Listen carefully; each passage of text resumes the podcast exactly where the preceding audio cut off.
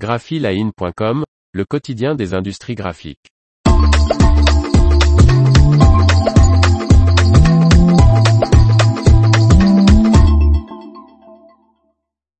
Livres imprimés versus livres électroniques et livres audio, et le vainqueur est Martine Lauré.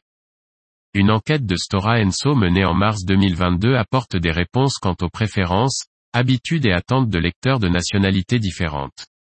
Le groupe papetier finno-suédois Stora Enso a lancé une enquête auprès de 2400 lecteurs et auditeurs de livres au Royaume-Uni, en France, en Allemagne et aux États-Unis au printemps dernier afin de déterminer quel est leur support de lecture préféré. Le marché du livre imprimé ayant connu une belle embellie pendant la pandémie, l'objectif de l'étude était de déterminer si cela se poursuivait en 2022. Bonne nouvelle, 65% des personnes interrogées préfèrent tenir un livre entre leurs mains et tourner les pages. Les livres électroniques obtiennent 21% des suffrages. 14% des personnes quant à elles plébiscitent les livres audio.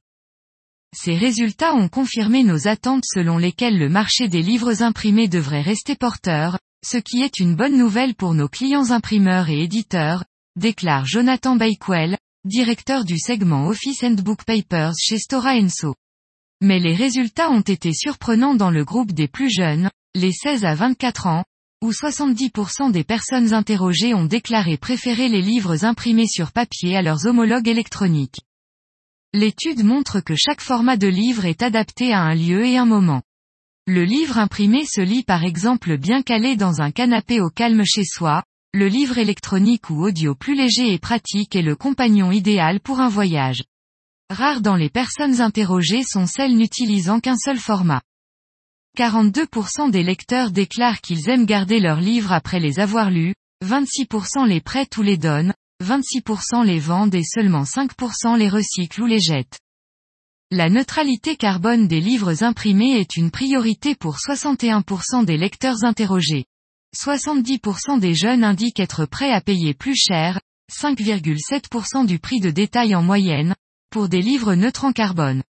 Un grand nombre d'entre eux souhaiteraient faire leur achat auprès d'un fournisseur de livres neutres en carbone ou de compensation carbone. Ces découvertes, parmi bien d'autres, constituent de bonnes amorces de conversation avec nos clients imprimeurs et éditeurs, déclare Jonathan Bakewell qui poursuit, alors que nous commençons à comprendre, en tant qu'industrie, Comment répondre au mieux à la demande de neutralité carbone? L'information vous a plu? N'oubliez pas de laisser 5 étoiles sur votre logiciel de podcast.